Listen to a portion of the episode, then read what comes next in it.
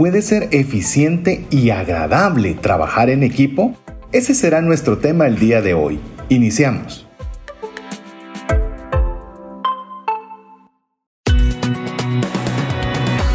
Nuestra mirada va más allá de los límites naturales. Nuestro objetivo, darte herramientas que puedan ayudarte a tomar decisiones financieras inteligentes. Somos Trascendencia Financiera.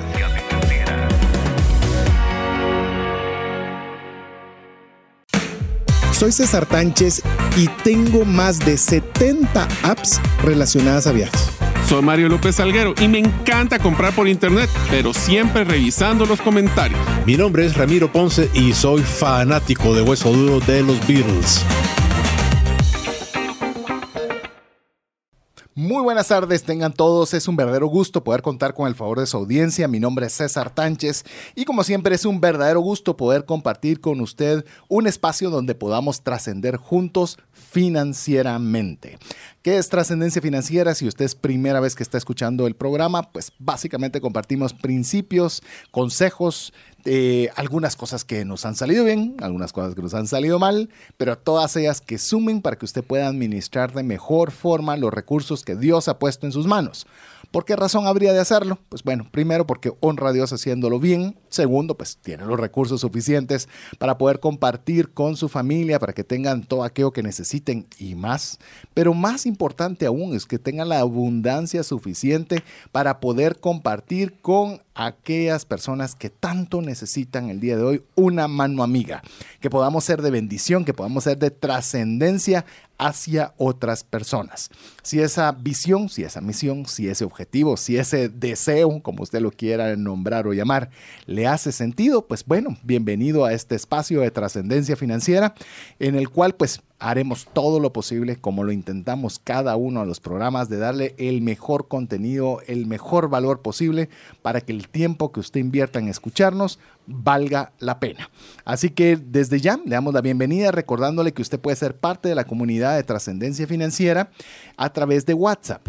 Si usted todavía no es parte, pues muy fácil, solo nos tiene que mandar su nombre y su apellido al siguiente número que le voy a dar y escribirnos un mensaje, solo su nombre y su apellido. Así de fácil.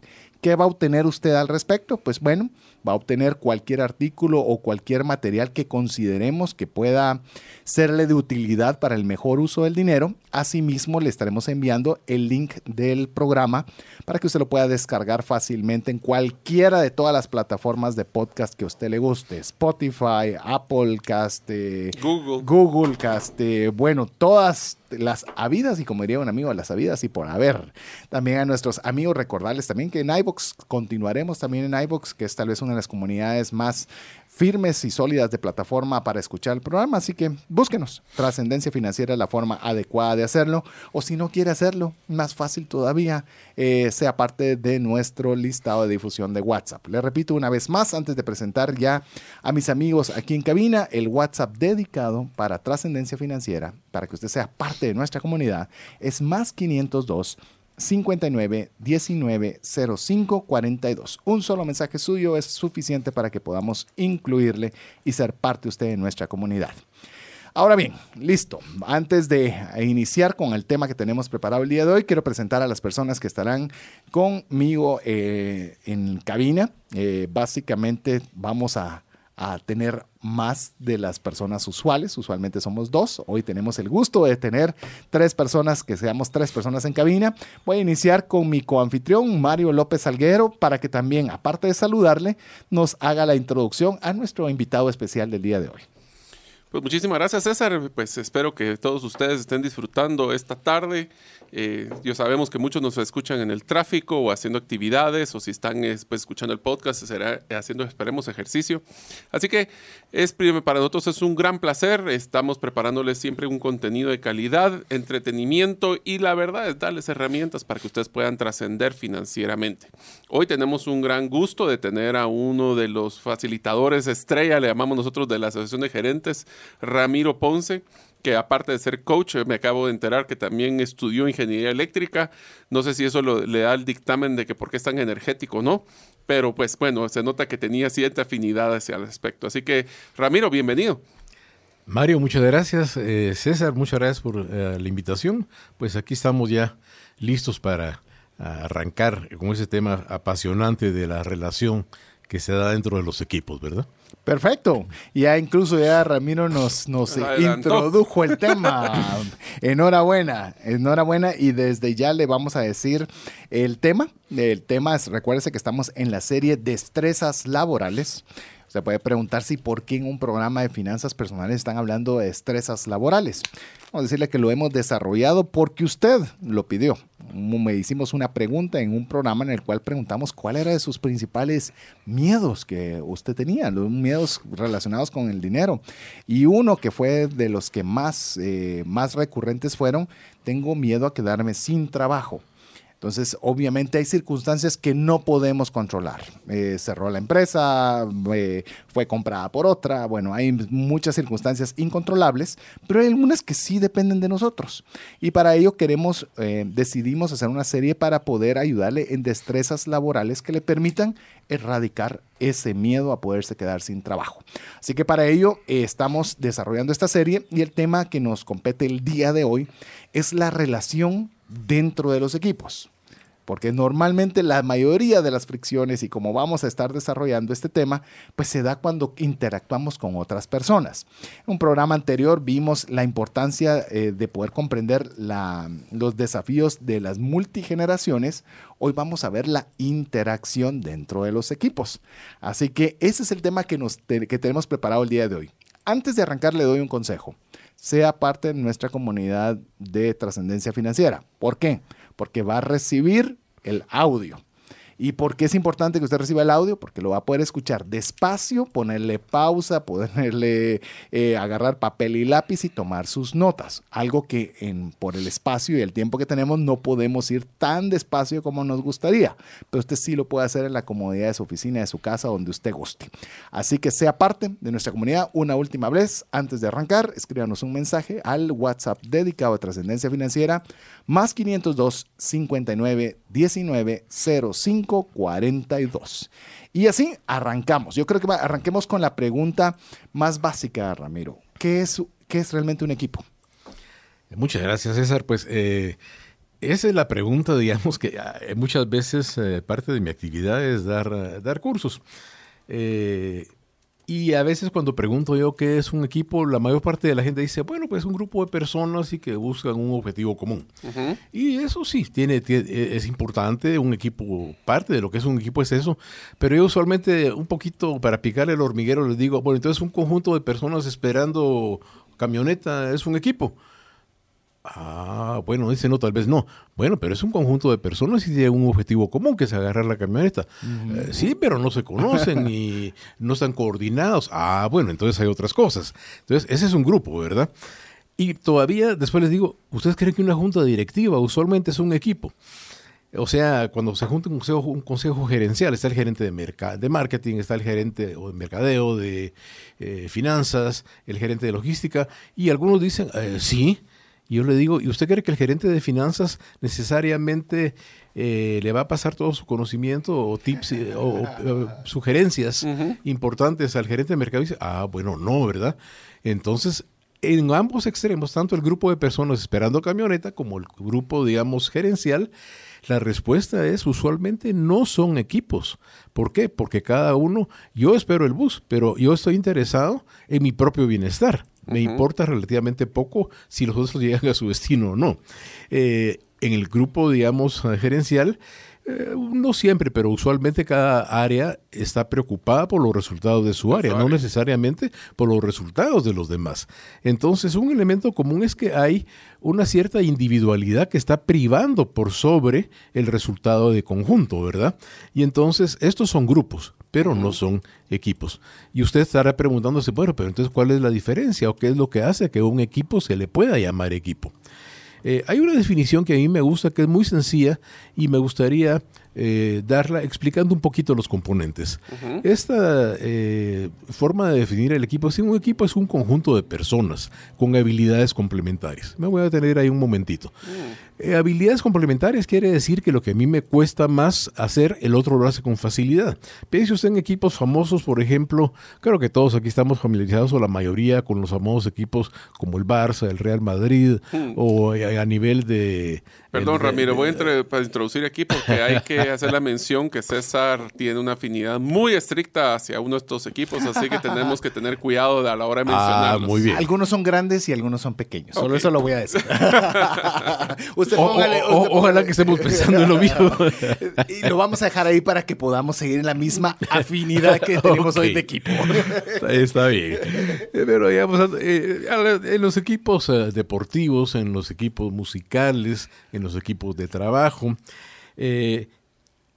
pues las habilidades complementarias son importantes. El que es defensa tiene una habilidad que es diferente del que es delantero, aunque hoy en día pues ya sabemos que hay jugadores que tienen múltiples habilidades, pero pues, si, por ejemplo, a, Messi lo ponemos de portero, a lo mejor no vamos a ganar un gran portero y sí perdemos un gran delantero, ¿verdad? Y ocurrió a Cristiano Ronaldo en la Juventus.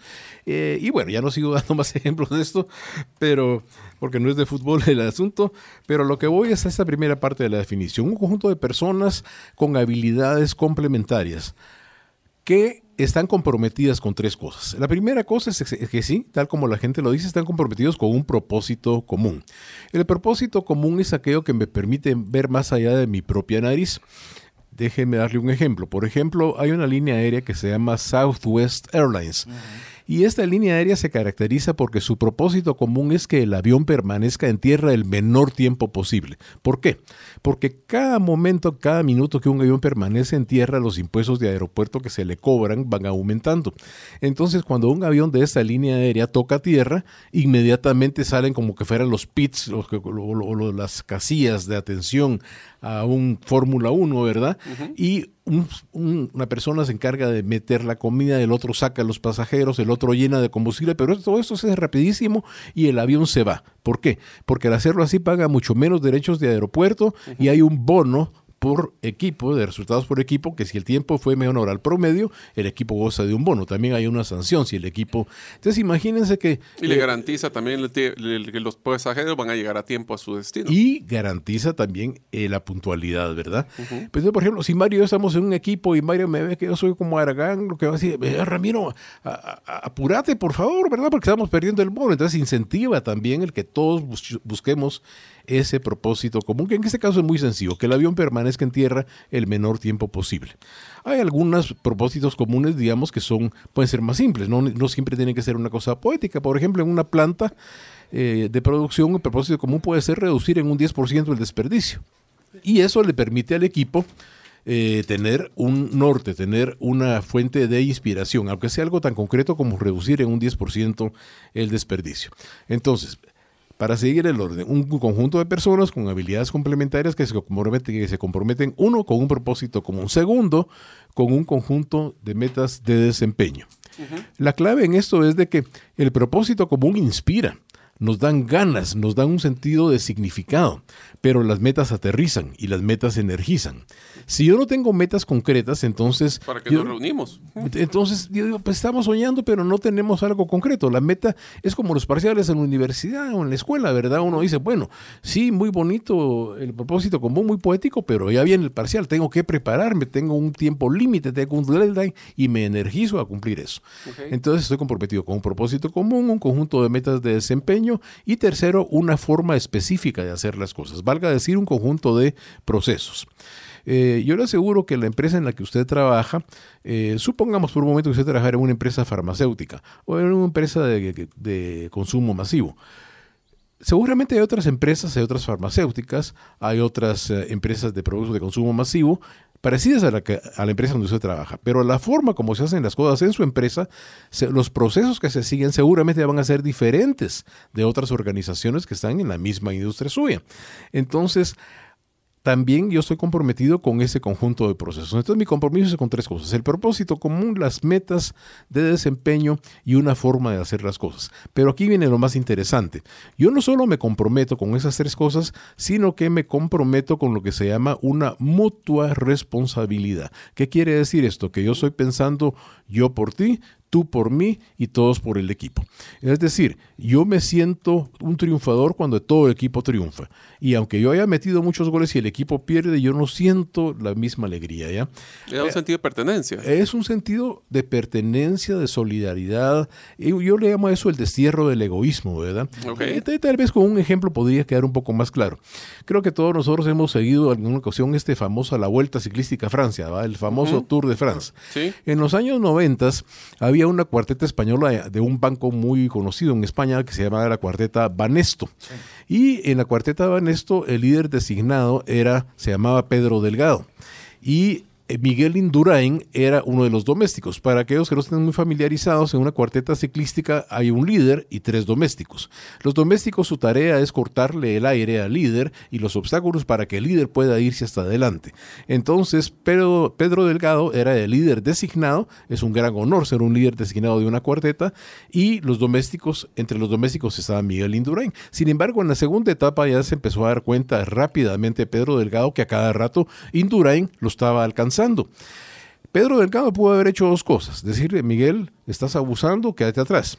¿Ya? Y eso, pues quién sabe qué hubiera pasado. La otra cosa, y que fue la que hizo, fue un gesto de nobleza. Le dijo, Miguel, es claro que vos eres más pierna que yo, me estás alcanzando a cada rato, entonces andate vos como líder del equipo. Indurain contestó, pero ¿cómo va a ser eso si el líder designado sos vos? Dijo, no importa, eso es una cosa oficial, pero en la realidad el que está funcionando sos vos. Entonces yo voy a ser tu doméstico. Imagínense, el líder designado le dice, yo voy a ser tu doméstico. Resultado, la cuarteta de Banesto ganó el Tour de Francia cuatro años consecutivos con Indurain a la cabeza por el sacrificio que hizo Pedro Delgado. Se sacrificó por el equipo y eso le trajo la gloria a Indurain, a toda la cuarteta, pero es un ejemplo de cómo él dijo hoy por ti, mañana por mí, pero siempre por el equipo. Nosotros. Nosotros, ¿verdad? Esa es la palabra. Ese sentido de solidaridad, ese sentido de lo que los americanos llaman, y perdonen el inglesazo, nada más un momentito, mutual accountability o mutua corresponsabilidad, eso es lo que hace diferencia entre un equipo y un grupo. En un grupo eso no existe. Se pueden, en grupo es una sumatoria. O sea, lo que hace fulano, mengano, perencejo se suma y ese es el producto. Pero le pongo un ejemplo. Si vamos a un campamento, usted y yo, por ejemplo, y yo tengo mis tareas, y usted tiene sus tareas, supongamos que mi tarea es barrer la cabaña y su tarea, digamos, que es uh, eh, preparar la comida, por decir algo. Entonces, si los dos hacemos eso, pues el resultado va a ser limpieza y comida. Pero si de repente los dos vemos un tronco que está obstaculizando el camino de los que van al campamento y yo digo, mira, échame la mano, quitemos este tronco de aquí. Eso aparentemente no es un trabajo que nos tocaría a ninguno de los dos. Pero si lo quitamos, tenemos cabaña limpia, comida preparada y menos obstáculos. Entonces, uno más uno dio tres, porque tenemos tres productos, porque hay un producto que es, que es producto no individual, sino de la colaboración. Entonces, el ejemplo es muy sencillo, pero ilustra que cuando se da este fenómeno que se llama sinergia, se da el fenómeno que la suma de las partes eh, perdón, que el todo es mayor que la suma de las partes. Pero eso requiere que despoje de ese egoísmo y que yo dé un poco la mía extra y el otro también para entre todos hacer más que lo que podría ser la suma de las partes. Los grandes equipos, si usted lo ve, grandes equipos musicales, las grandes bandas de rock, los grandes equipos empresariales, los grandes equipos deportivos tienen eso en común. No hay egoísmo, cada uno piensa en el bienestar del equipo y logran hacer más que la suma de las partes. Entonces, en breve, esto sería lo que es eh, la, la, raíz, digamos, el núcleo de lo que constituye un equipo y que a veces se nos olvida, ¿verdad? Esa mutua corresponsabilidad. Sí, es un, es un, un gran ejemplo de, de, cómo poderlo hacer y yo creo que el ejemplo de, utilizado por Ramiro de, del tema ciclístico en el caso de Indurain, eh, muchas veces nosotros podríamos decir, sí, pero el beneficiado fue Indurain, porque él fue el que todos conocemos, el que todos recordamos y eh, ¿cómo se llamaba? Pedro Delgado. Pedro Delgado, hasta que lo mencionaste, es que uno sabe quién es él, porque normalmente uno no se recuerda de los escuderos, ¿verdad? Se recuerda del líder, el que se llevó la, vuelta ciclística y demás. La pregunta es, ¿qué hubiera pasado si Pedro Delgado no hubiese tomado esa decisión? ¿Habría Vanesto ganado algo? Eh, muy probablemente creo que no. Muy probablemente no. Muy probablemente no. Entonces, a pesar de que tal vez el renombre se lo llevó Indurain, en este caso el grupo fue beneficiado como un todo porque estaba, eh, eran los ganadores, eh, el equipo había ganado, los patrocinios continuaban. Es decir, cuando nosotros podemos determinar, en este caso, eh, y como lo dice incluso la misma Biblia, y lo dice de una forma tan fácil, pero a veces tan difícil de seguir, que es que debemos reír con los que ríen y llorar con los que lloran. Llorar es bastante fácil, ¿verdad? Pobrecito, si le, le está yendo mal, yo lloro con vos, pobrecito, ¿cómo te está yendo de mal? Pero reír con los que ríen, es decir, cuando Indurain es el que debe llevarse las palmadas, el que debe subirse a recibir el trofeo, el que va a sacar los reconocimientos, ahí es donde requiere realmente o donde cobra una dimensión diferente ese desafío.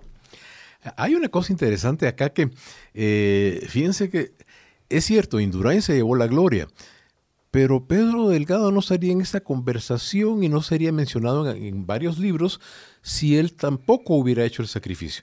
Entonces, lo interesante es que parte de esa gloria derramó hacia toda la cuarteta y Delgado aparte recibió su beneficio personal como miembro de la cuarteta. ¿Qué hubiera pasado si él insiste en ser el líder? Probablemente ni la cuarteta, ni, él, como líder habrían ni el equipo. ni el equipo. O sea, que podemos concluir de que... Ah, ¿Ya quieres concluir el programa vos? No, no, no. Concluir ah. sobre esta historia. ya voy, ya voy.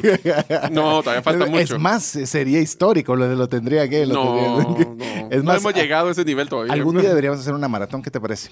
Yo creo que sí. De unas cuatro horas. A la que wow. sería. Bueno, eh, no, una de las cosas que les quería mencionar es de que el, el patrón que hemos visto con estas historias es de que el ego de las personas es uno de los limitantes más grandes que tiene para, para ser exitosos. El hecho de que yo tengo que llevarme el reconocimiento cuando pueden ser otros. Y les diría yo que uno de los patrones que he visto de los líderes eh, y de las personas que crecen en las empresas, y si quieres para tus finanzas personales crecer en tu salario, es la persona de que no tiene el ego por delante es la persona que comparte los éxitos. Son las personas de que no solo, eh, y les diría yo, este es el ejemplo más fácil, y les pido por favor que cambien su forma de hablar cuando dicen qué van a hacer versus qué vamos a hacer. O que este es un problema de ustedes o es un problema de nosotros. El modelo de inclusión en los éxitos o en los fracasos es un patrón que he visto que me, ha, pero, mm, me predice claramente si una persona va a ser exitosa en una empresa o no. Sí, yo creo que utilizar, como mencionaste, el tema del plural es algo que normalmente es un consejo que le doy a todas las personas en el aspecto del dinero, pero principalmente cuando es tema de pareja. Cuando es tema de pareja es cuando es más difícil. Es que él gastó, ella se endeudó, y comenzamos a utilizar... Eh, ¿Cómo es que tú lo hiciste? Tú, el tuyo, mío, esto es mío, esto es tuyo. Pero cuando realmente una parte de los, de la, llamemos del proceso de solución de problemas financieros en pareja, que al final de cuentas es el primer equipo que tenemos, es el primero y debiese ser el principal equipo, eh, comenzamos a hacer un tema acusatorio y como bien lo dijo nuevamente Ramiro, una forma magistral muy agradable y muy muy, muy, grano, muy suavecita de digerir, em, comenzamos a portarnos como un grupo. Comenzamos a portarnos como un grupo. Y esto lo estoy hablando de pareja. Miren, miren, ya vamos a comenzar a, a, a preparar el tema, cómo se aplica esto en el uso del dinero individual y eh, particular y también con el aspecto de las destrezas laborales. Pero le puedo decir algo, cuando a veces nos comportamos en pareja como grupo, no como equipo. Violentamos lo que bien estaba diciendo Ramiro, yo, yo estoy tomando mis notas, no crea que solo ustedes le, le, decimos que vale la pena que tome sus notas. Perdemos un propósito común, no tenemos metas de desempeño conjuntas, no establecemos los procesos, la forma que vamos a hacer las cosas y por sobre todo, la cuarta que mencionó Ramiro, una mutua responsabilidad ¿Cómo vamos a hacer un respeto sobre la otra persona? ¿Cómo lo utiliza? Esto es algo, mire, crucial. Si hoy usted, por cualquier causa, no pudiera seguir oyendo el programa, con el tema de definir las diferencias, como Ramiro nos las explicó tan claramente, de la diferencia entre un grupo y un equipo, creo que nos puede repercutir bastante en nuestro uso cotidiano del dinero, de nuestra y también de nuestra facilidad de interacción. Porque tal vez quisiera hacerte esa pregunta para cerrar este segmento. ¿Cómo es la interacción emocional de diferente o cómo la has visto entre un equipo y un grupo? Bueno, la pregunta es buenísima. Quisiera tomar un poco tu analogía del matrimonio, ¿verdad? Yo una pregunta que hago a veces es, eh, ¿quiénes son casados acá, verdad? En un grupo. Uno levantan la mano, mi siguiente pregunta es, ¿cuánto tiempo llevan de casados? Y eh, si alguien tiene 25, le doy un aplauso para el compañero acá, porque eh, no, no, es una cosa fácil ser equipo durante 25, 30 años. Ya los van a canonizar. sí, entonces, eh, pero lo que pasa es de que los equipos pasan por etapas, ¿verdad? Las primeras etapas de los equipos son la formación, luego viene la tormenta, pero si lo vemos, la formación, yo usualmente le pregunto, ¿cómo fue la primera vez que tuviste una cita con la que ahora es tu esposa? ¿Cómo te comportaste? Y dice, pues yo no, yo quería dar una buena impresión. Igual pasa si es una junta de condómines, queremos dar una buena impresión. ¿Hay confianza? No, todavía no hay confianza, pero queremos dar una buena impresión. Cuando ya empiezan a emerger las diferencias individuales, viene la segunda fase, la tormenta, ¿verdad?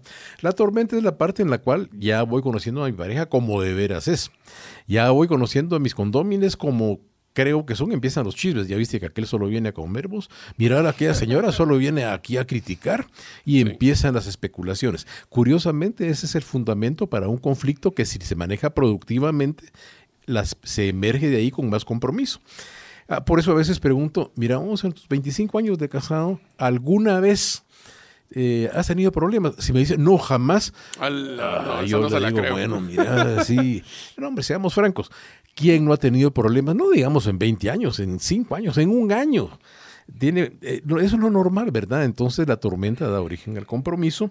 Y bueno, eh, lo que quería mencionar es que hay muchos paralelos entre lo que es el matrimonio como un equipo y la forma como los equipos se van desarrollando. Los equipos no nacen ya hechos, nacen gateando, aprenden a llevarse, hay que invertirles. Eh, después de la luna de miel, uno llega a la casa, hay cortinas nuevas y le dice, mira, ¿y las cortinas? Pues sí, no tenías cortinas acá. Bueno, pero no me consultaste. No, no, si ahora vivimos juntos. Ah, bueno, ya la señora tomó posesión de la casa y hay cortinas y entonces ahí empieza que hay mutua responsabilidad, ¿verdad? Incluso los ejemplos más sencillos se ve, ya no digamos cuando en un equipo hay más personas, pero bueno, lo eso lo vamos, lo vamos, a ver, vamos, a verlo, vamos a hacer una pequeña pausa, yo sé que usted quiere continuar, yo quiero continuar también. ya tenemos comentarios. Eh, tenemos ya la participación de todos nuestros amigos que nos están escribiendo al WhatsApp dedicado de Trascendencia Financiera, sea usted parte de nuestra comunidad, mándenos un mensaje al WhatsApp más 502 59 19 05 42. Recuerde que si no quiere hacer un comentario, pero si quiere ser parte de la comunidad, simplemente mándenos su nombre y su apellido al WhatsApp más 502 59 19 05 42. Mientras usted lo hace, lo vamos a dejar un, un par de minutos, unos, unos breves minutos para que usted escuche algo que es importante para su vida. Hola, te saluda César Tánchez y deseo animarte a invertir en tu educación financiera. Te recomiendo adquirir el libro Más rápido y más lejos en sus finanzas, en el que obtendrás un mapa de 5 pasos para tener una vida abundante y feliz. Solicita el tuyo al 4236-0263 o si vives fuera de las fronteras de Guatemala, puedes adquirirlo en formato digital o físico por medio de Amazon. Decisiones financieras diligentes que honran a Dios y provean recursos para nuestras familias y prójimo. Estamos muy contentos de poder estar nuevamente con usted. No es que nos hayamos ido a ningún lugar, pero por lo menos este espacio en el cual aprovechamos a tomar agua, aprovechamos a poder ver cada uno de los mensajes que usted nos escribe al WhatsApp dedicado de trascendencia financiera más 502 59 19 05 42. Si usted nos escucha en podcast, es pues obviamente no está escuchando el programa en vivo. Eso no significa que no leamos los mensajes cuando usted los envíe. Por eso es que queremos que usted sea parte de nuestra comunidad de trascendencia financiera y pueda escribirnos cualquier comentario relacionado con este programa o relacionado con algo que a usted le gustaría escuchar para poder eh, manejar de mejor forma el uso de los recursos que Dios ha puesto en sus manos. Recuerde que esta serie, la cual hemos titulado Destrezas Laborales, fue o eh, tuvo su origen debido a una pregunta que hicimos a nuestra audiencia. ¿Cuáles eran sus principales miedos financieros? Y uno muy recurrente fue, eh, tengo miedo a quedarme sin trabajo. Hay situaciones que no podemos controlar, pero hay unas que sí y para ellas es que hemos desarrollado esta serie de destrezas laborales y el día de hoy estamos conversando sobre la relación dentro de los equipos.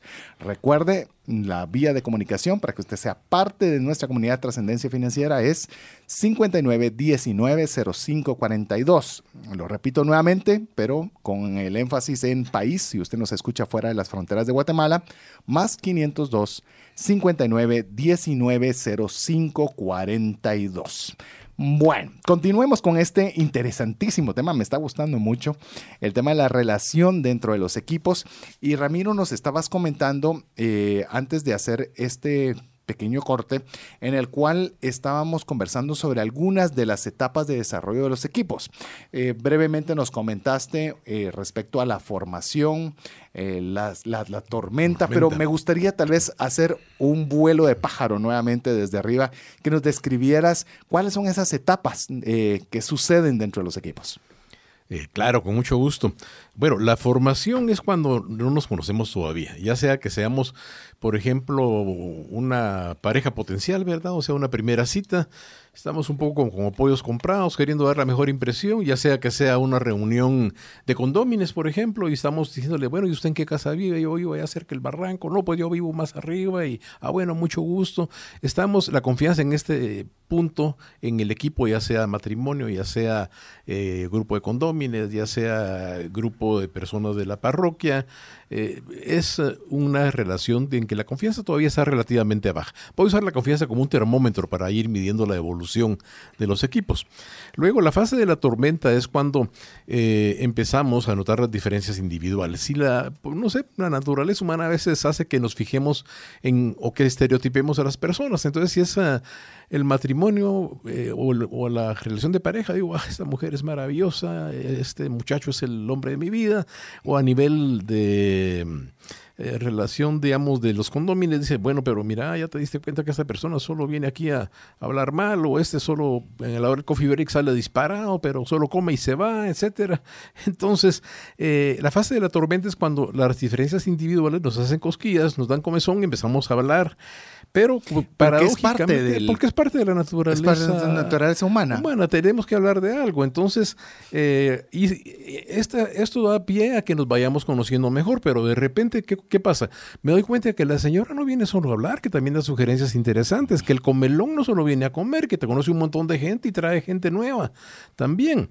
O en el matrimonio me doy cuenta que sí, es una mujer maravillosa, pero bueno, no, no es perfecta, pero me sigue gustando.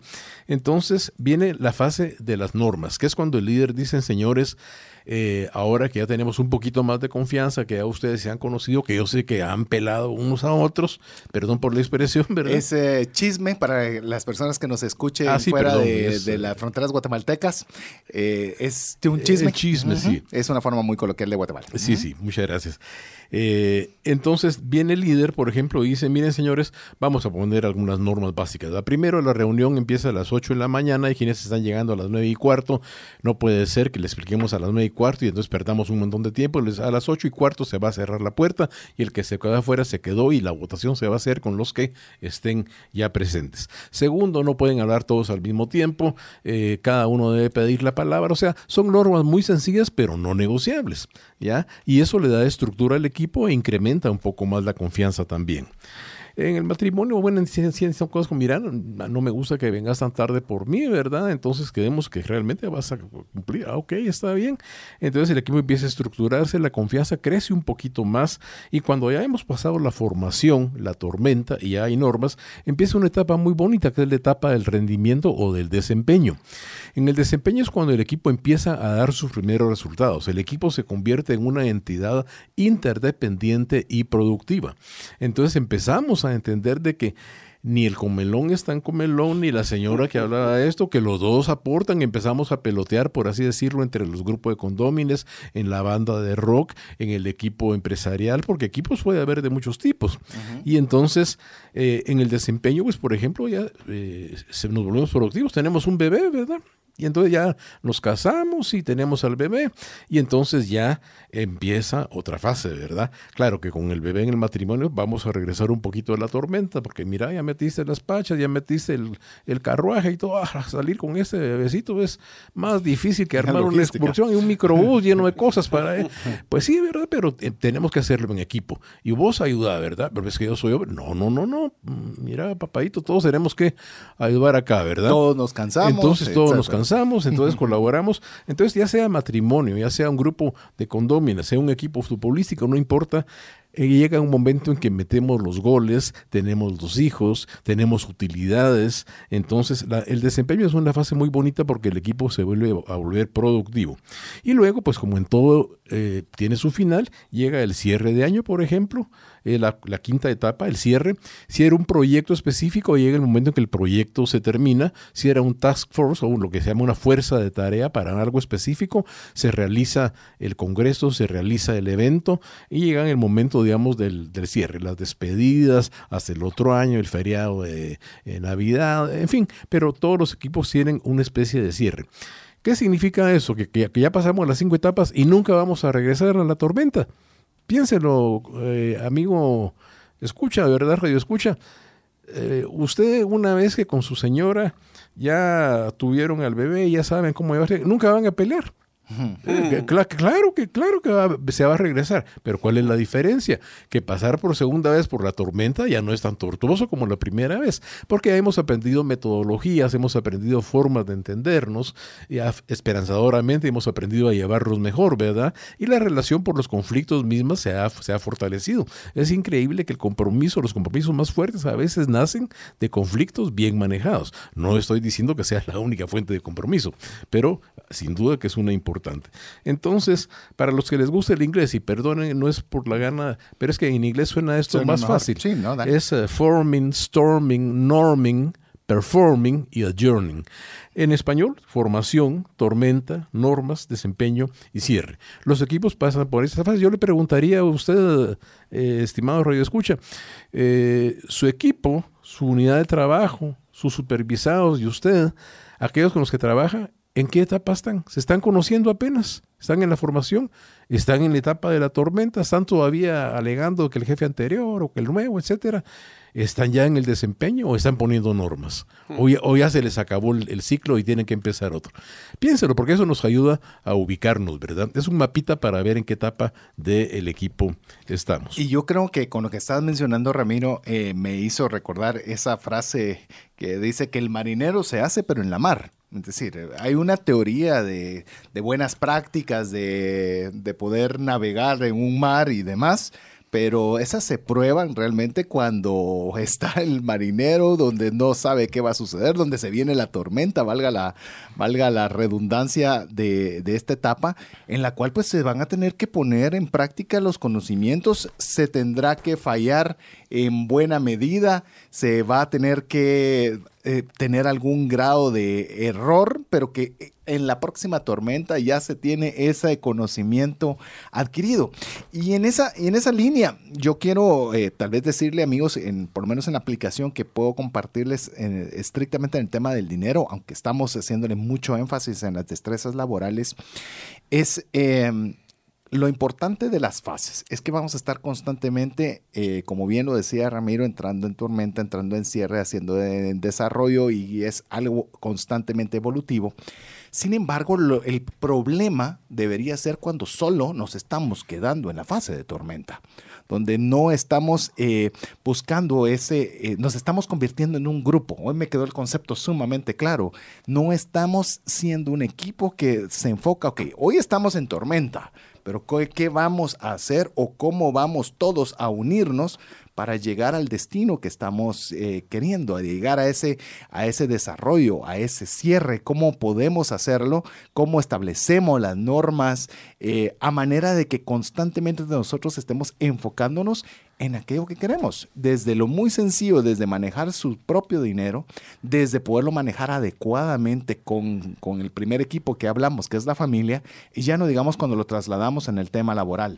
Yo les quisiera poner una analogía que me ayudó a entender ese proceso de que el conflicto no necesariamente es malo. Si ustedes ponen a pensar cómo es que funciona un automóvil, el, motor de un automóvil. El motor de un automóvil. Le va a hablar un ingeniero. Solo voy a hacer un paréntesis. Le va a hablar un ingeniero. Pero lo vas, ya viéndolo dicho, a continuar los ya me, ya me, ya me quemaste. Eh, un motor, básicamente, sí, un motor, ah, un motor como funciona es que existe un, el, el, tema de los pistones, que es como cuando echan un poquito de gasolina, le prenden fuego, eso hace una explosión y lo que hace que esa explosión hace mover el engranaje y así se mueve el carro.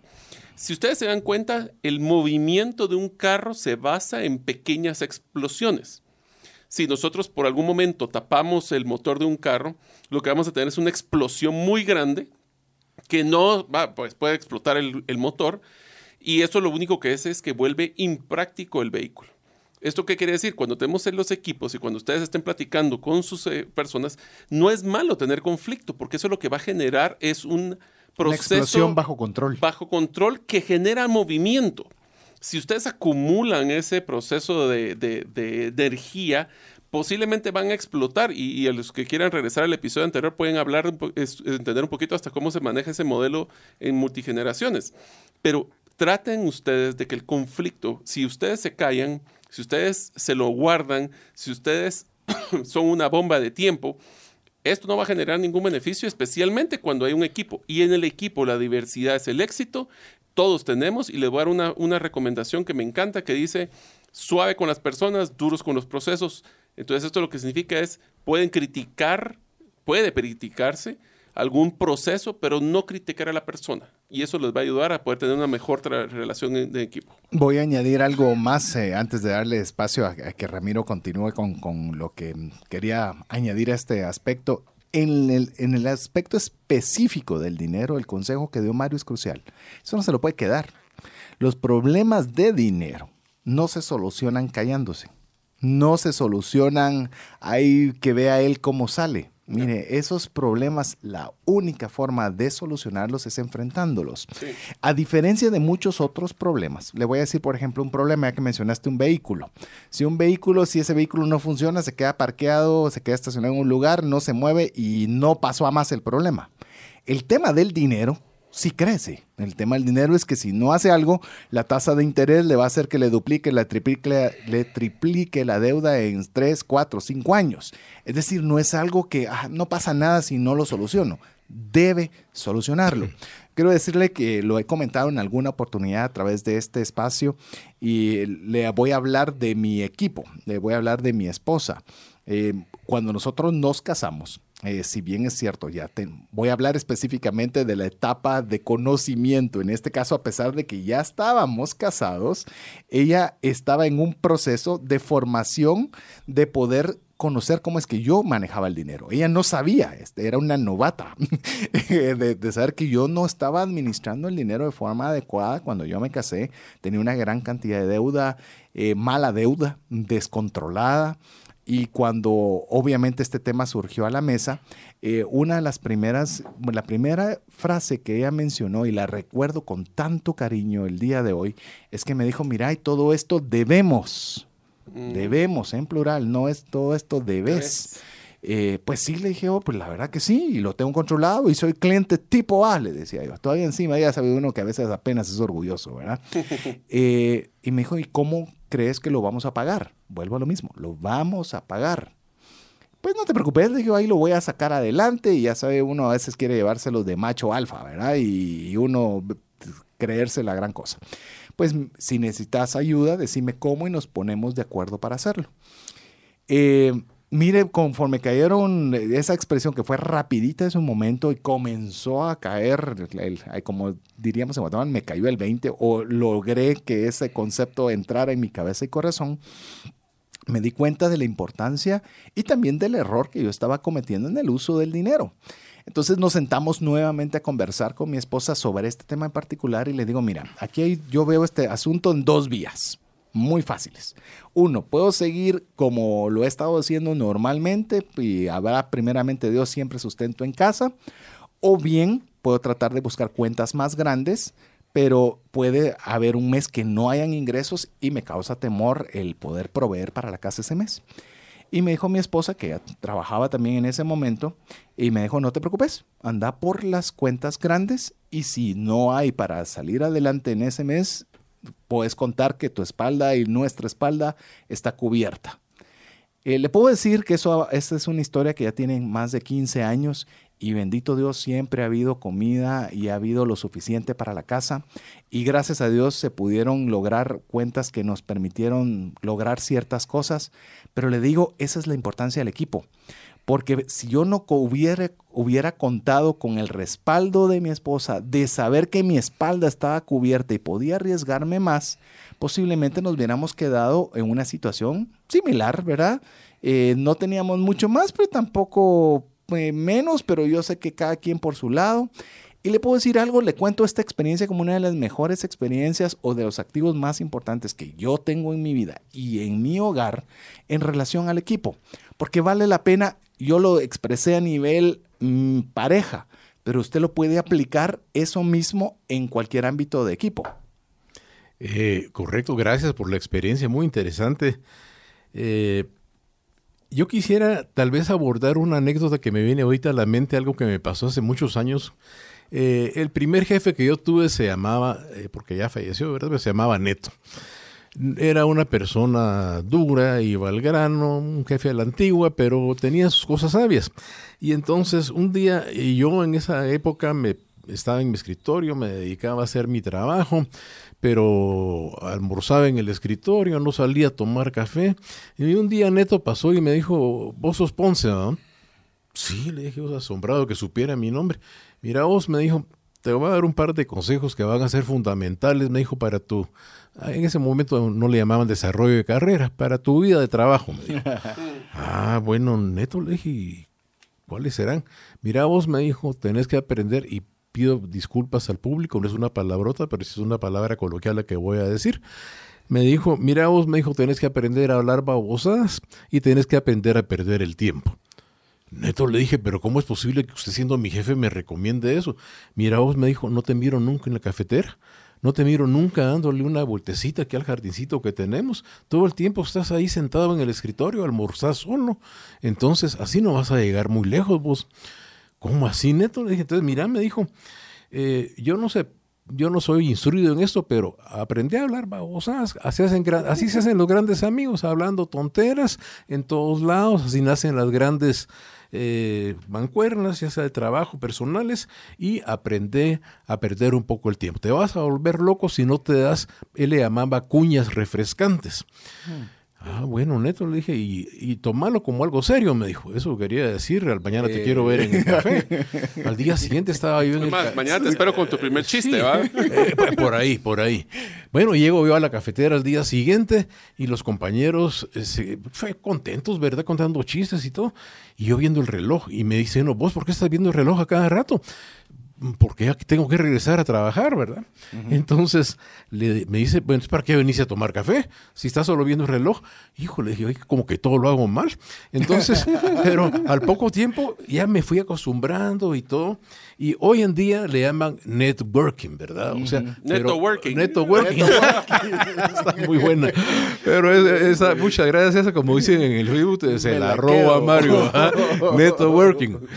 Porque efectivamente lo que Neto me estaba diciendo era, si no haces alianzas, si no trabajas en equipo, si no hablas cosas fuera de trabajo, si no te tomas tu tiempo para divertirte adentro del trabajo, solo, a menos que seas un genio, no vas a pasar más allá de cierto punto.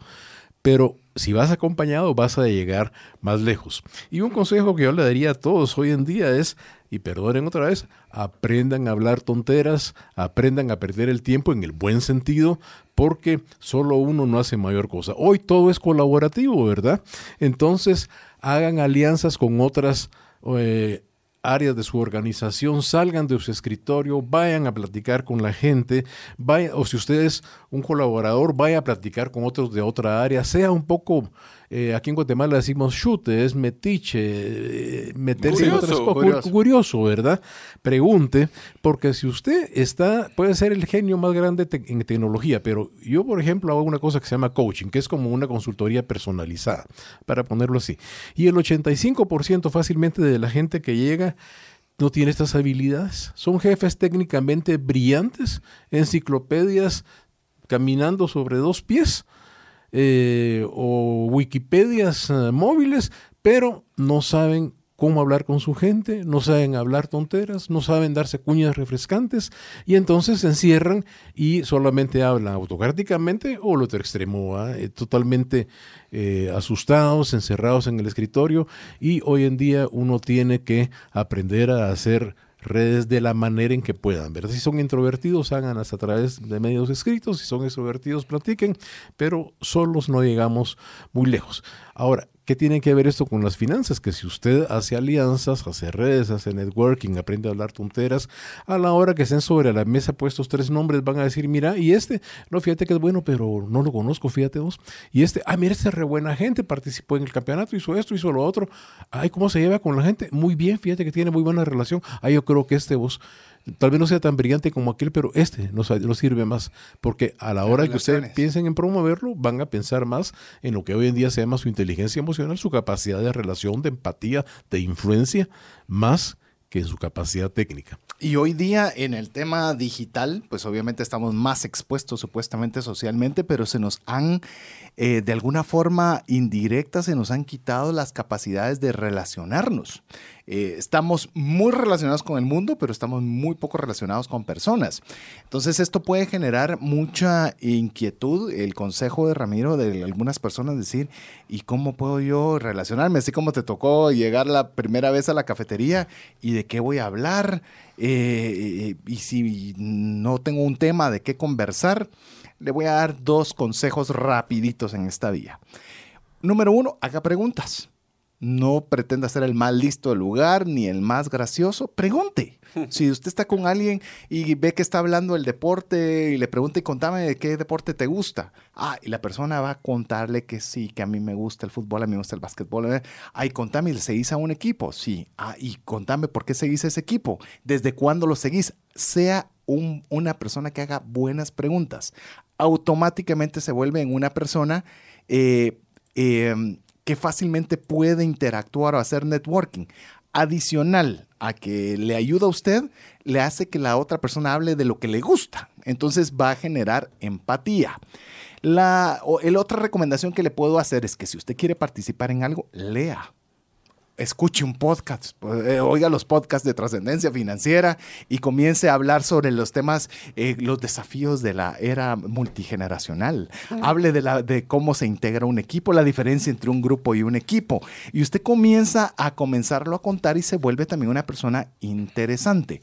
Por eso es bien importante eh, que usted no solo se quede eh, en su status quo, sino como bien diría Neto, que en paz descanse, no lo conocí, pero hoy aprendí de él, eh, que es importante que nosotros estemos expuestos. Y ya por lo menos yo le compartí un par de consejos que le pueden ayudar para poder tener esa, esa interacción que hoy en día es crucial. A mí me encanta una frase que dijo Walt Disney, que dice, puedes construir, puedes financiar, puedes diseñar el lugar más lindo del mundo, pero se requiere personas para hacer el sueño la realidad.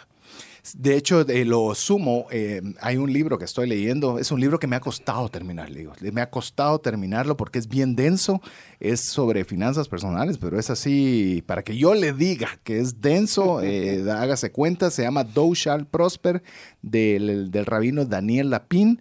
Eh, no sé decirle una traducción exacta, tú debes prosperar, pero no es lo mismo, el do es muy, muy de inglés antiguo, eh, pero él mencionaba, miren, lo más importante son las personas. Y se lo voy a poner muy fácil, dice. ¿Qué pasaría si toda la Tierra desaparece hoy y solo se queda usted? Usted sería el hombre multi hiper billonario porque tendría yates, tendría bancos, todo sería suyo. Pero no tardaría días o semanas en convertirse en la persona más pobre del universo. Ah, pero usted puede objetar, sí, pero yo podría comer en un supermercado. Ya no hay electricidad, se va a arruinar la comida. Ah, pero los enlatados, tarde o temprano también van a expirar. El yate que usted puede subirse porque está disponible no tiene combustible. O se acabó el combustible. No hay quien genere el combustible. No hay mantenimiento. No hay mantenimiento, no hay quien lo maneje.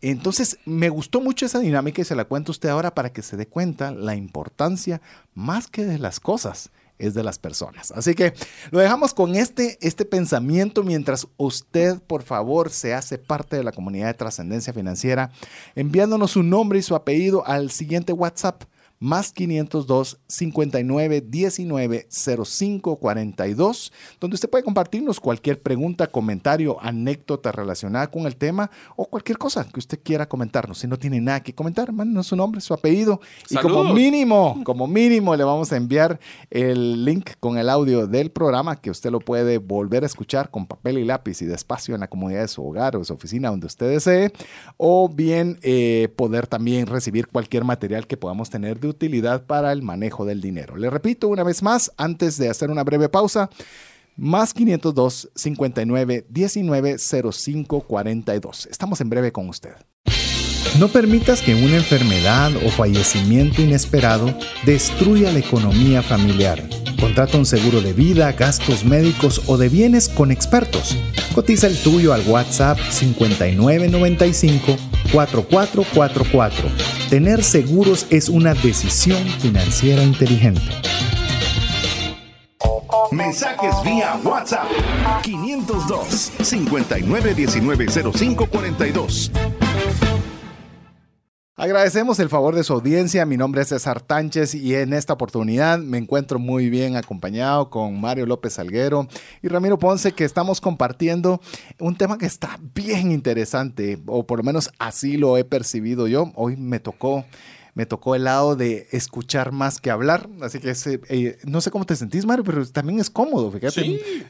Usualmente terminamos con Mario cuando terminamos los programas. bueno, voy a hablar por mi lado, vos hablarás del tuyo, pero a veces estamos muy contentos, muy animados, con una adrenalina hasta arriba, pero también cansado, o sea, bien eh, como que hubiera levantado una pared de blocks por la adrenalina, por lo que queremos darle mejoría. No sé cómo terminas vos eh, los programas. Exhausto y entusiasmado para ver que, y, y, te diría, más preocupado de que el siguiente tenemos que estar a la altura del anterior. Así es, así que esperamos que usted esté disfrutando y aprendiendo y pudiendo tener más herramientas para poder trascender financieramente.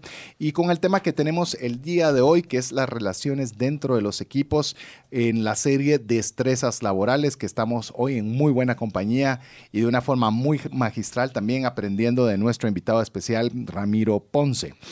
Estamos eh, conversando sobre el tema de equipos. Ya lo hemos visto, pues una aplicación bastante práctica eh, o por lo menos de una forma que podamos comprenderla en el uso del dinero individual, en pareja y demás. También cómo podemos distinguir entre lo que es un equipo y lo que es un grupo. Pero ahora me gustaría que conversáramos cómo eh, los equipos se interactúan dentro de una empresa y cómo necesitamos tener esos conocimientos para generar esa destreza laboral para que podamos nosotros tener equipos que nos puedan ayudar a mejorar en nuestro desempeño cotidiano. Oh, claro que sí. César, eh, yo creo que hay tres elementos, digamos, hay, si uno mete en Google la palabra equipos, ¿verdad? Aparecen, no sé, debe haber un millón por lo menos ahí de referencias, ¿verdad? Pero hay, en mi experiencia hay tres cosas fundamentales, ¿verdad? Una es que en el equipo haya un líder aceptado, ¿ya? Cualquier equipo, si el líder es aceptado o es rechazado, el equipo empieza a, a empieza a ir mal, ¿verdad? Y traigo a colación una vez que escuché a Jaime Viñals, que yo creo que todos lo conocemos, este pequeño gran guatemalteco, ¿verdad? Estaba Jaime dando una charla sobre el Everest y entonces uh, un participante le decía, mira Jaime, pero ¿quién es el que los manda a todos ustedes? Mira, vos decía Jaime, no, nadie nos manda, nos coordinamos con los Sherpas y esto. No, no, no, pero tiene que haber un jefe, ¿verdad? Era probablemente tradicionalista porque muy orientado a la, a la jerarquía. Eh, no, fíjate que no, no, no, decime quién es el que manda, ¿verdad? Entonces ya cansado, Jaime Viñal le dijo, mira, ya que insistís tanto, te voy a decir, mi jefe tiene 10.880 metros de alto, o sea, casi 11 kilómetros. Ese es el único jefe al que yo sirve y se llama Everest, le dijo. ¿Cómo así, Jaime? Le dijo, mira, los demás somos líderes y estamos coordinando esfuerzos para servir al jefe, pero el único jefe es la tarea. Y a mí me quedó muy grabada la frase, dije, qué interesante, mi jefe es mi tarea. Si yo le sirvo bien al jefe, a mi tarea, no tengo que tener a nadie atrás con un látigo diciéndome qué hacer, porque yo estoy claro en mis objetivos. Entonces, si yo, si mi jefe es, eh, por decir algo, el, señor, o los ideales de la familia, yo tengo claro quién es mi jefe. Los demás van a colaborar, van a coordinar equipos, van a ayudarme a que yo le sirva a ese jefe. Pero si a nuestros uh, radioescuchas uh, tienen eso en la mente, mi jefe es la tarea, las personas cambian, los líderes cambian, pero mi tarea se va a mantener, mis principios se van a mantener. Entonces, un líder aceptado es muy importante. Y un líder aceptado sabe hacer un líder amplio, sabe pedir opiniones, sabe acompañar en el camino, sabe celebrar y dar resultados. Entonces yo creo que es importante que haya un líder aceptado. No quiere decir ideal, porque entre los líderes hay tantas competencias hoy en día que yo creo que llenaríamos páginas y se ha convertido en una definición que nadie puede llenar, nadie puede ser un líder que, que se requieren 10.000 atributos.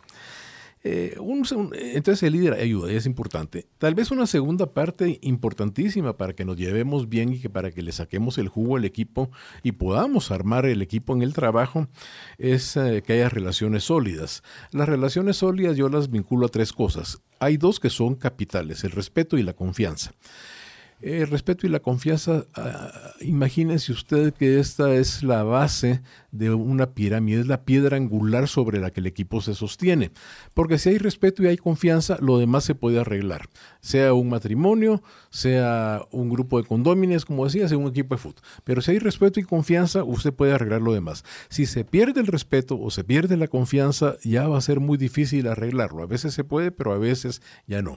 Entonces, haga todo lo necesario para que en su empresa haya respeto, evite los apodos insultativos, por ejemplo, modele usted respeto hacia todas las generaciones, hacia todos los grupos, establezca un nivel de confianza. Yo tuve un jefe que siempre cuando iba en el carro, yo miraba que me daba jalón a mí, llevaba un post-it no era neto, pero era, un otro. jefe, era otro.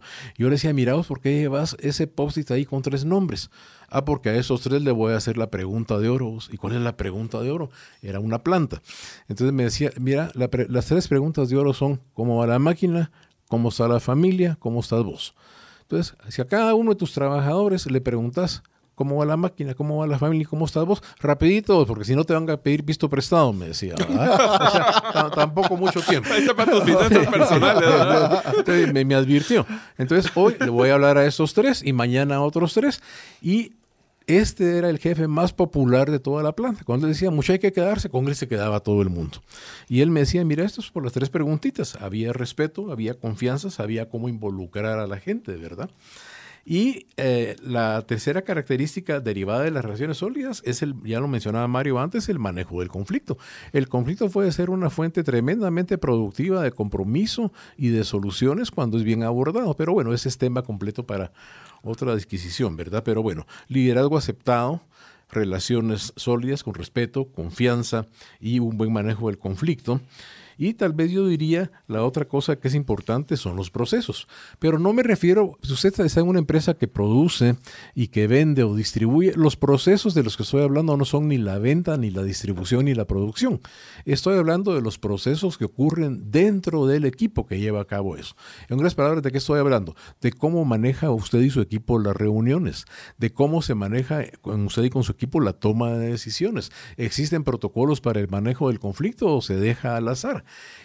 qué tipo de procesos se manejan a lo interno de su equipo. Usted seguramente ha escuchado que en el fútbol a veces dicen es que hay problemas de vestuario, dicen. Quiere decir que a lo mejor el entrenador ahí, Zinedine, no quiere poner a Gareth Bale, ¿verdad? O, eh, o que ese no lo ponen a jugar. Problemas de vestuario significa que algo en los procesos de adentro no está funcionando. Entonces yo recomiendo que todo grupo de trabajo o todo equipo, si quieren llegar a ser equipo, se reúna una vez al mes o parte unos 15 minutos de su reunión ya programada, los dediquen a hacer las tres preguntas de oro. ¿Cómo va el trabajo o la máquina?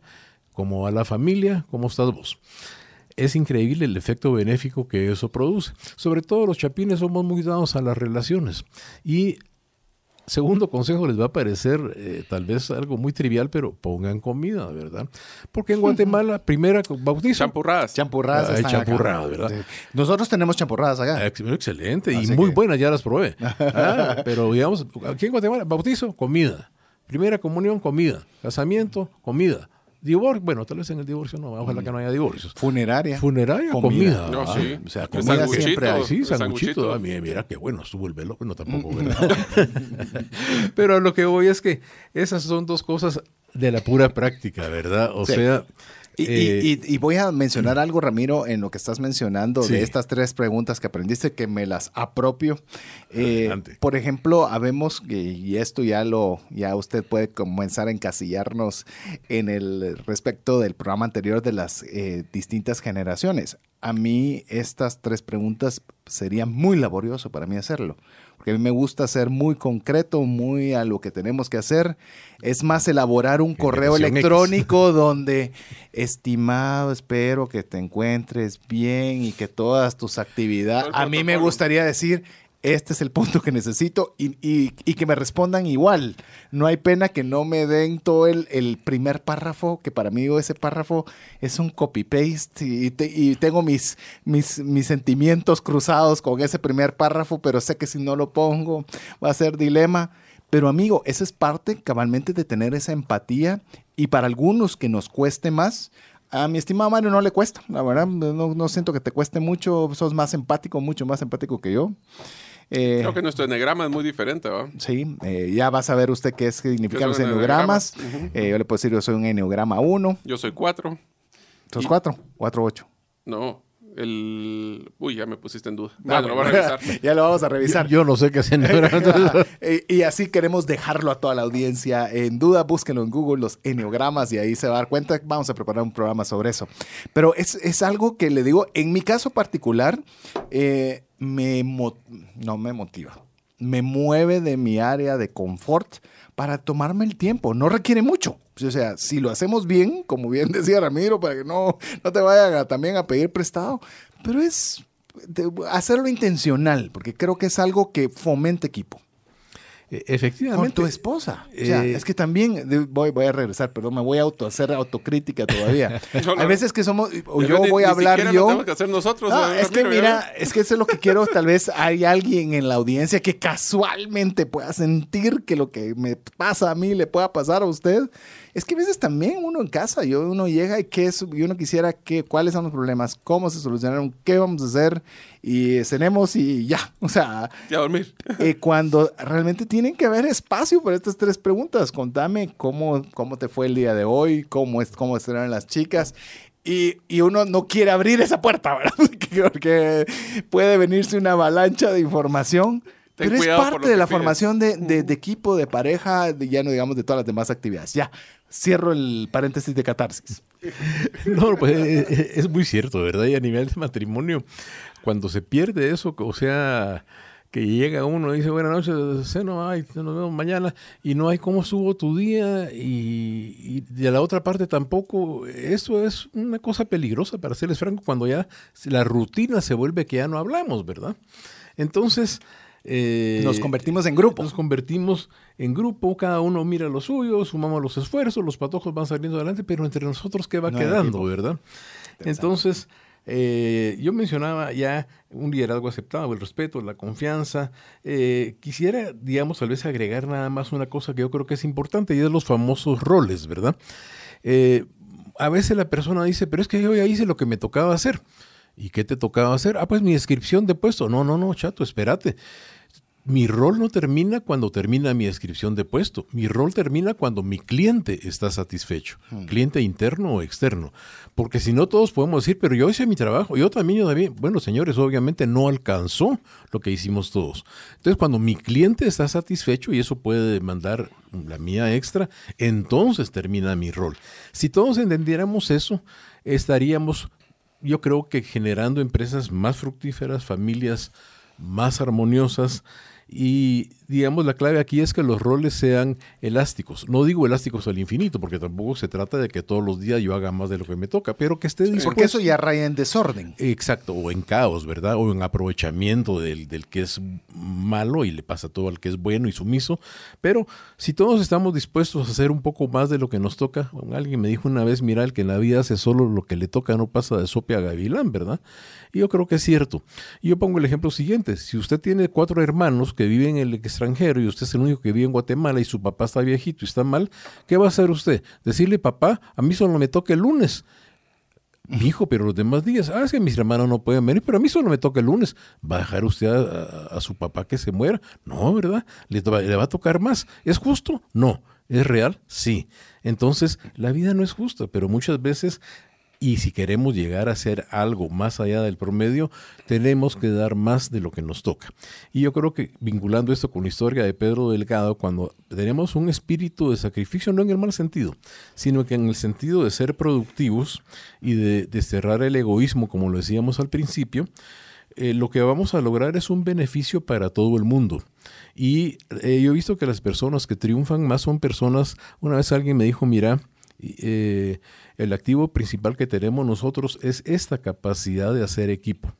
Si por ambición personal vos te robas mi material o yo me robo el tuyo, vamos a quebrar el principal punto de sinergia, el principal punto de riqueza que tenemos, que es que ya logramos hacer equipo. Nosotros tres hicimos equipo hoy. Hoy generamos un activo valioso, que no es solo Mario, César o Ramiro, es lo que conjuntamente podemos hacer. ¿Qué vamos a hacer con ese activo? Pues a lo mejor lo dejamos ahí o no hacemos nada, pero hay un activo que se generó.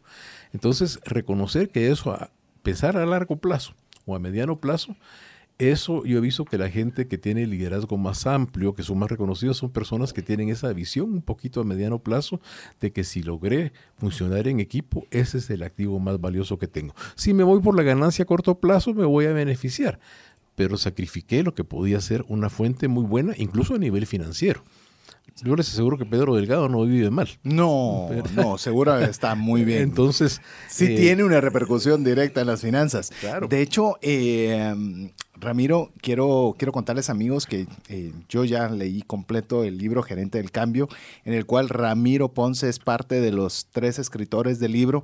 Incluso mi estimado Mario López es quien tuvo a bien también hacer el prólogo. Le aconsejo que usted lo pueda comprar en cualquier librería nacional. Gerente del Cambio es el nombre. Pero eh, hago la colación a mencionar el libro, Ramiro, y el tema que estamos hablando de roles, porque en parte de, de lo que estaba leyendo sobre este tema que tú bien expones es el, la historia que contaste sobre un hotel en México. Ah, y cómo es, eh, quiero que la cuentes, no voy a decir nada para que dejarte la oportunidad de hacerlo, pero cómo es importante, como bien decías, no extralimitar un rol, pero tener la importancia del rol en relación a la satisfacción del cliente. Ah, pues muchas gracias eh, por la oportunidad, porque realmente para mí fue una, experiencia impresionante. Y puedo decir el nombre de la cadena, porque lo menciono en el libro, la cadena Four Seasons, que ya de por sí tiene fama de ser muy buena. Pero yo tuve la oportunidad de estar en un hotel en México, en Four Seasons, alojado por una empresa multinacional que me llevó a trabajar allá. Y eh, bueno, me registré y todo, pero apenas iba saliendo del registro, iba camino al cuarto y viene un, venía una eh, de las señoras que hacen los cuartos y me dice, el señor Ponce, bienvenido al hotel. ¿Cómo es posible que esta mujer sepa mi nombre si acabo de registrarme? Obviamente había un sistema computarizado que, tras, me imagino, otra, automáticamente decía, entró un señor, se llama fulano y tal, y a lo mejor hasta, hasta mi descripción me tomaron foto, no sé. Mm, al día siguiente, sí, pero de ver, al día siguiente yo pedí que el servicio de despertador, mire, por favor, levánteme a las 5 de la mañana, que tenía que dar un curso muy temprano. A las 5 de la mañana suena el despertador y me dice, señor Ponce, muy buenos días, es un gusto tenerlo con nosotros. Eh, quiero contarle que el día hoy está más o menos despejado, vamos a tener una temperatura tal, le recomendamos que salga con algo liviano, pero lleve para la tarde. toda una asesoría acerca del día. Y queríamos saber si querría usted algún periódico enviado a su habitación. Ah, bueno, le dije, mire, yo soy de Guatemala. ¿Cómo no? Me dijo, quiere prensa libre, quiere nuestro diario, quiere siglo XXI. ¿O prefiere usted leer el Wall Street Journal, todo? ¿Qué quiere? yo dije, Dios mío, porque dije, pues me van a ofrecer el Excelsior. y, bueno, le dije, bueno, mire, la verdad, pues mándeme X periódico, ¿verdad? Me lo mandaron de inmediato. Luego paso a desayunar y era una cosa, eh, una experiencia, una explosión de sabor increíble de primera. Pero en particular, a mí me gustó mucho el jugo de naranja, naranja fresca, recién exprimida, mm, sin su... Bueno, y estaba yo con el vaso ya terminándomelo y yo estaba pensando, fíjense, no lo dije, solo lo pensé. Yo pensé, qué rico este jugo, yo creo que me voy a tomar otro. Y en eso se acerca el mesero con una más jugo de naranja, señor. Ah. Dios mío, dije, oye, aquí ya me empezó a entrar el miedo porque estos me están leyendo la mente. Pero el colmo fue en la tarde, a la hora del almuerzo, porque en México se almuerza muy tarde, entonces eh, decía ah, hamburguesa orgánica, ¿verdad? Hamburguesa orgánica de res, y le digo, pues, voy a probar al mesero y le digo, mire, disculpe, era, era muy cara, ¿verdad? Eh, ¿Por qué la hamburguesa orgánica, perdone, no quiero insultar, pero ¿por qué es tan, tan cara? ese señor me dijo, y el tipo me da una cátedra de cómo criaban a las vacas que les daban masaje, que no sé qué, y por eso la carne era muy suave. Bueno, me dio una cátedra y después de todo eso yo no sabía si pedir la hamburguesa o seguirle pidiendo al tipo que hablara de, la historia de la vaca, ¿verdad? Me llevaron la hamburguesa y no me aguanté y le dije, mire, hágame un favor, desde que estoy en este hotel yo me he sentido como atendido como nunca. Le dije, ¿cómo aprenden ustedes a hacer esto?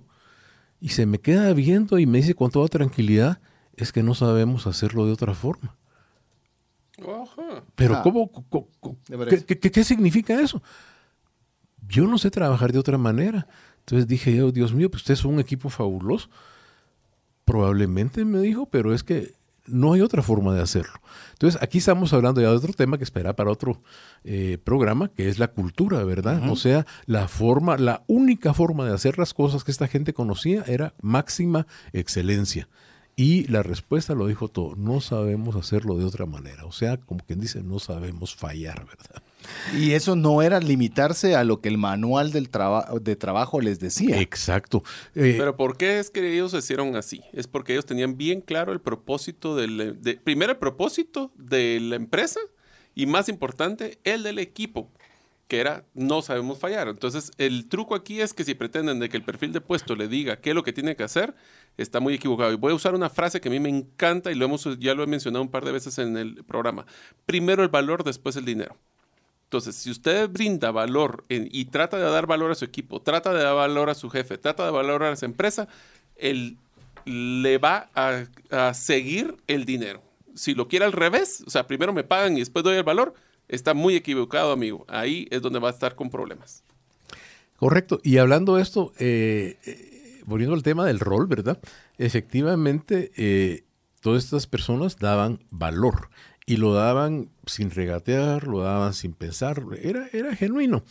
Y entonces creo yo que ese agregado de valor, que me suena un poco quisiera ponerlo de una forma más cálida, porque así fue como yo me sentí. Pero imagínense ustedes, esto fue hace unos 10 años. Y yo a los 10 años, esa experiencia la tengo Sigue grabada. presente. Y la tengo tan grabada que la puse en el libro. Y en el libro probablemente la va a leer mucha gente.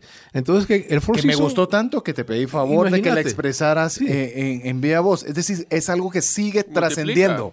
Hablando de trascendencia financiera, trasciende. Trasciende. Y entonces, Four Simpson ganó un propagandista, un publicista gratis por más de 10 años. Por más de 10 años, porque la experiencia fue única, irrepetible, inolvidable y para mí un gran agregado de valor y una respuesta fabulosa. No, solo, no lo sabemos hacer de otra manera, como dijo Mario, eso debe haber sido seguramente parte de la visión de la empresa. E imagino que obviamente tal vez estas mismas personas posiblemente están mejor remuneradas que la media de, de, de hoteles porque obviamente están dando un valor agregado superior también a la media de, la, de, los, de las otras instalaciones similares. Y esto me, hace recordar, hay una, hay una empresa en Guatemala, la cual se caracteriza por tener un extraordinario servicio a cada uno de sus consumidores. Y lo curioso en este caso que hago la, la, contraparte de lo que estamos hablando de remuneración, es una de las que ya vemos en promedio es la remuneración no es la más alta, sino es la más apegada al salario mínimo. Y una vez conversando con varios de sus directivos y ejecutivos al respecto, porque me parecía curioso que lograran tener tan buen servicio y no necesariamente la misma correlación con los ingresos que se les proporcionaban. Y la respuesta fue bien interesante, fue nosotros más que ingresos formamos personas y les damos una calidad de instrucción tan buena que ellos pueden conseguir mejores trabajos con una extrema facilidad.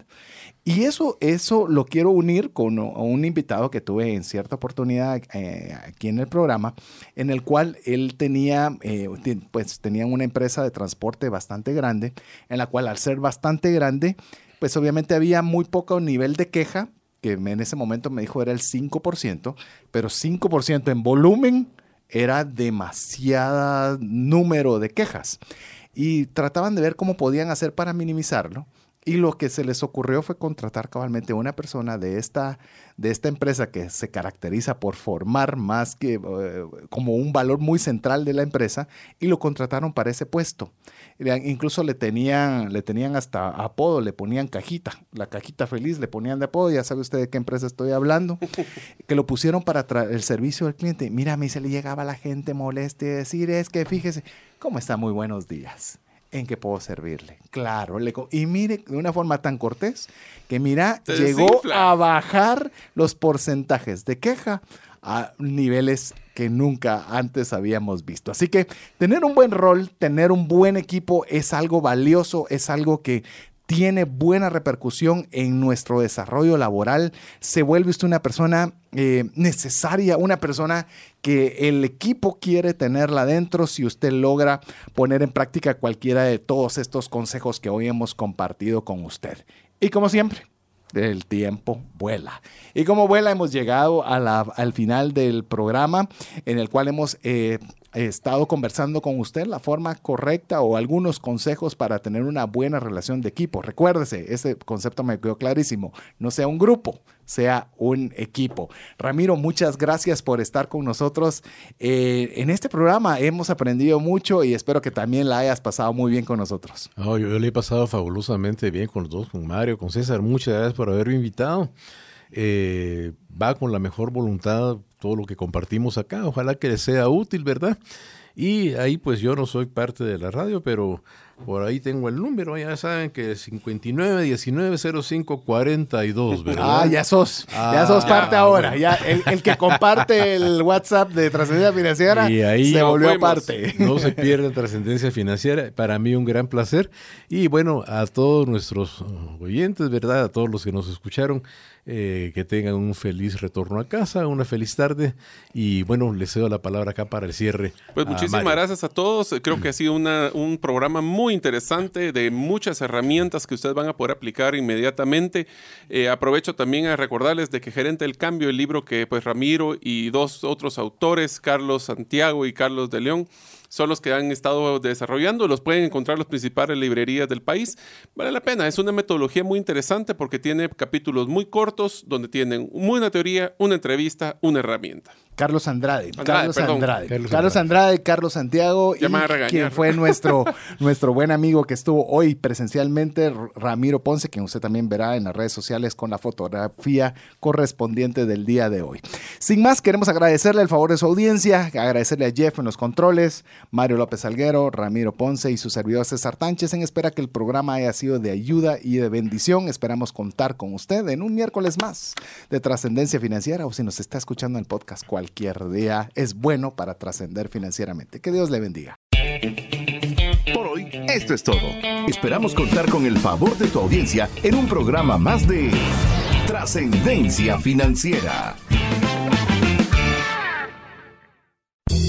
Esta es una producción de iRadios Guatemala Centroamérica.